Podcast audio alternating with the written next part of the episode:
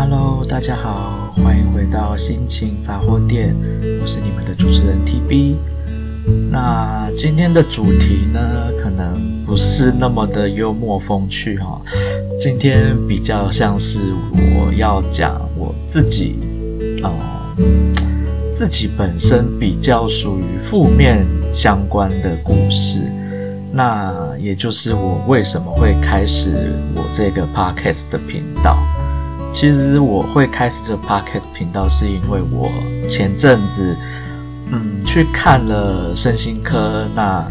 被医生判定为我确定是有忧郁症以及焦虑症的这样子的症状。那其实这样子的症状呢，时间持续了大概有三年吧，从二零一九年开始，也就是我刚从美国回到台湾的时候就开始了。那为什么会想要开始做这个节目的原因，也是因为医生告诉我说，要找自己想要做的事情，或者是找一些其他的事情来分散自己对于那些焦虑啊、忧郁的事情的注意力。那我从之前就曾经有跟朋友想说要合开一个 podcast 节目，但是。你知道，当大家都很忙又很难配合时间的时候，你就没有办法做这件事情了。那刚好趁着我啊从前公司离职，然后又因为生病的原因，我在家里一个人的时间比较多，那我有很多的时间去思考我的人生故事，还有我的朋友的人生故事，所以现在才有办法像这样子。好好的分享给各位听众朋友听。那么我就先跟大家说，为什么我会说我从二零一九年开始，其实就已经有焦虑症和忧郁症的症状呢？然后又为什么我一直到啊、上个月我才真的去看了身心科，确定了我的这样子的状况？那我从二零一九年那一年从美国回到台湾的时候。生活经历了很大的巨变，第一个当然就是我的啊、生活环境有很大的变化嘛。我本来在美国生活了五年，过着还算蛮快乐又轻松愉快的日子，虽然钱赚的不多，但是生活至少品质上面我觉得是快乐的。但是突然这样子的回到台湾，然后长期的没有工作，那在感情上面、经济上面，那还有呃友情生变这一方面，都是造成我很大的压力来源。所以我从二零一九年开始，一直到现在啊、不能说现在，应该说上个月前，也就是我看医生前，我有很严重、很严重的失眠症状，我晚上没办法入眠。我要一直这样子撑到可能接近中午的时间，我才会累到像是要昏倒了一般，才有办法睡得着。那我这样子睡着了之后，我可能只睡了四五个小时，我就会惊醒，然后就再也睡不着了。所以等于说我每天的睡眠状况，除了日夜颠倒之外，那睡眠时间大概也就四五个小时。那当你的身体只有休息那么短的时间的时候，必然的会影响到你很多其他的状况嘛。那后来我在试着找工作的期间呢，当然因为前面也说过了，我碰壁了很多，在找工作的时候碰壁了很多的呃，怎么说呢？就是反正就是找不太到工作啦。那找不到工作状况下，又让我更焦虑。那我在尽量能够在晚上的时间入睡的时候，我很辛苦的终于入睡了，但是又常常因为做梦而惊醒，然后我就又睡不着了。所以我就一整个晚上，可能从十二点睡到了两点，醒来以后，我到了早上五点才又睡着，然后又睡了两个小时，又醒来了，我就又没办法入睡了。所以我就这样子维持了三年的睡眠障碍。然后再加上我那些所有焦虑、忧虑的事情，全部都是没有办法掌控、没有办法解决的问题。也就是说，这些问题全部一直积压在我的心里面，我根本没有办法去解决它。那我自己呢，又是一个很不愿意把我内心的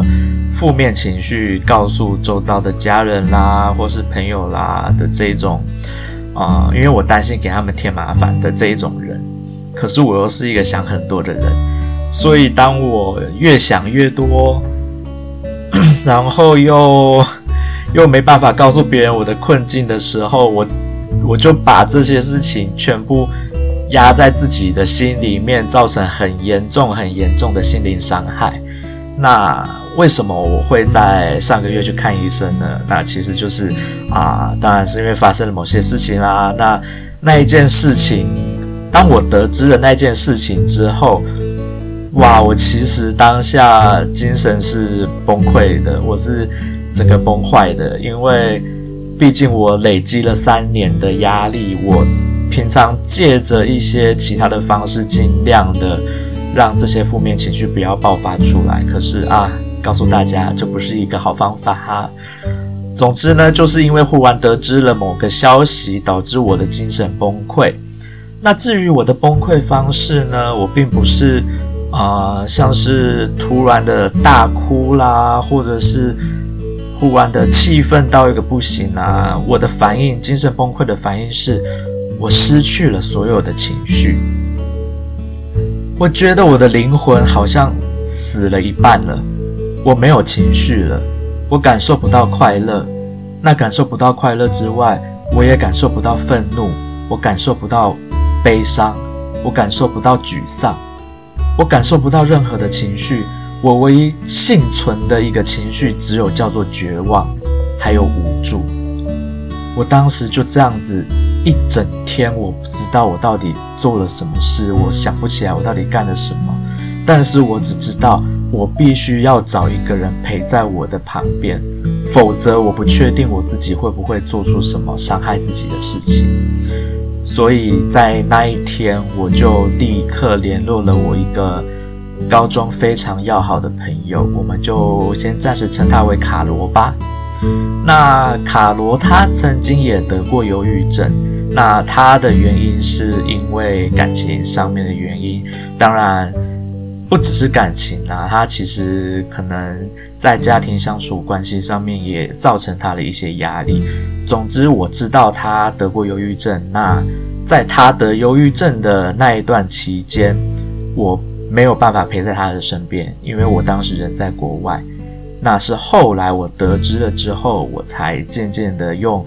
我自己的方式来去开导他，温暖他。那这一次轮到我发生了这样子的事情的时候，我当然第一时间想到就是他嘛。那我就找他求助了。那我非常的感谢他，逼着我去看了身心科哈。啊、我一直以为我我这辈子可能都没有机会会需要去看身心科，直到上个月我的精神崩溃为止。那好吧，那我就去看了身心科。那医生就问了我怎么回事啊？怎么会来看身心科啊？我就带着没有情绪的方式跟他描述了啊、发生在我身上的状况。然后一直到最后，最后我很久，就像我说的，我三年。我几乎整整三年没有没有很强强烈的情绪起伏，但是当我最后在跟医生说了某一句话的时候，我真的带着很强烈的情绪说出了一句我觉得非常非常可怕的话。那一句话就是：我今天真的不知道为什么我要为了这些。在别人眼中看起来是小事，但是对我来说十分严重的事情，或者为了那些不值得的人，我要结束我自己的性命。我到底为了什么要这么不值得活着？我当时觉得能会从我的口中亲口说出这句话，是非常非常可怕的一件事。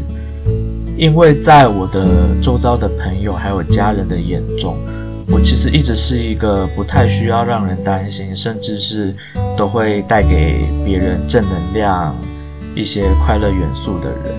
但是当我自己亲口的说出这种充满了负能量，甚至甚至是已经不想要再活下去的这种话的时候，我真的吓到我自己了。那我相信在。广大的现在这么广大的呃压力下的社会中，一定有很多的人跟我一样，平常累积了很多的压力，但是不敢告诉自己的亲朋好友。大家真的 TB 在这里告诉大家，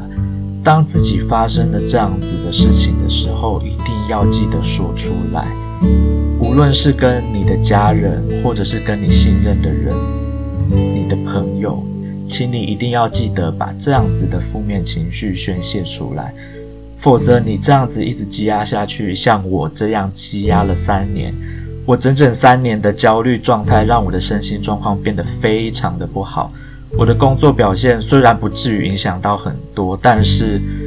同时也让我失去了生活中很多的热情跟乐趣。那。当你的生活失去了很多热情跟乐乐趣的时候，那是一件很可怕的事情哦，因为你每一天的生活你就变得很单调。那你一有空的时候，你就只会想那些负面的东西。你一想这些负面的东西，你就会越来越觉得活着很痛苦，活着很辛苦。那我为什么要活着呢？所以啦，奉劝各位可能自己怀疑自己有焦虑或忧虑症状的人，先找自己身边信任的人去了解一下，去跟他们诉说你的困扰，让大家能够帮助你。我的身心科医生也这样子跟我说：当你认为你跟家人的关系状况不好的时候，你认为你的家人不是你能够寄托的对象的时候。至少你要能够找到你信任的朋友去诉说这样子的事情，去帮助你。那 TB 很幸运的是，我除了周遭有一些我非常信任，并且也对我非常非常好的朋友，给我很多支持的朋友之外，我的家人也非常的支持我。就在前几天，我跟我的家人坦诚了我这些。这三年来忧虑以及焦虑的事情以后，我终于能够好好的大哭一场，把我所有的委屈、所有的不满一口气的宣泄出来。那我的家人通通包容我，通通让我这些负面能量好好的宣泄出来，并且协助我解决了啊、其中一个很大的困扰。那我真的觉得我很幸运，我能够有这样子的家人。那如果各位听众朋友们，你的家庭关系可能不是像啊、TB 这样子那么关系那么紧密、那么要好的话，真的找一位或是几位你信任的朋友做这件事情，对你的人生会帮助很大的。那么说到有关于朋友这件事情呢，我就想到我曾经被我非常要好的朋友。TB 在大学的时候的同乡会认识了一位非常要好的朋友，那我们就先暂时称他为谭雅王好了啊。责备过我，被骂过一句很严重的事情。TB 有一个习惯哈，就是我不喜欢把我内心。啊、的那些负能量啦，或者是我的困扰啦、我的担忧啦，分享给我的朋友知道。但是我非常的欢迎我的朋友来跟我诉苦，来跟我寻求帮助，来寻求我的建议。那这样子的不对等关系被我的朋友知道了，在某一次我们的啊、很深度的谈话之中，被他知道了这件事情。我被他骂了，我被他狠狠的骂了。他骂我说：“今天你愿意听朋友诉苦，然后帮助朋友解决问题，但是你却不愿意把你的困扰分享给我们。你这样子，你不觉得很不公平吗？你不觉得身为一个朋友，我被你这样子不信任，你不觉得我会很生气吗？哇，我听到这句话，真的顿悟诶，人真的有的时候就是要这样子突然的当头棒喝，你才会顿悟某些事情，你才会想透看透某些事情。哦，原来真正的朋友，并不会因为你诉苦或者是分享你自己担忧的事情给他，你就会被他讨厌。他是欢迎你跟他分享你的事情的，因为朋友才不会在乎你到底有没有给他添麻烦。他甚至认为这种添麻烦对他来说都是一种幸福，因为这就表示你是被他信任的。哇！我听到这件事以后，我真的深深的转变了我自己对于我的人生的一些做法。也就是说，我最近就会开始啊、跟我的家人啦，还有跟我的朋友们，开始诉说我自己的事情，开始去讲我内心担忧了好几十年的一些问题啦，然后当然有的时候他们不一定帮得上忙，但是他们的作用并不是在完全帮你解决问题，而是站在你的身边，陪着你，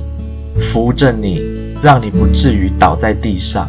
就算你今天跌倒了，他们也能够立刻把你扶起来，让你重新的再站起来。所以真的，请大家一定要。好好的找到自己能信任的人，去分享自己的负能量，去分享自己担忧的事情，不要累积在心中。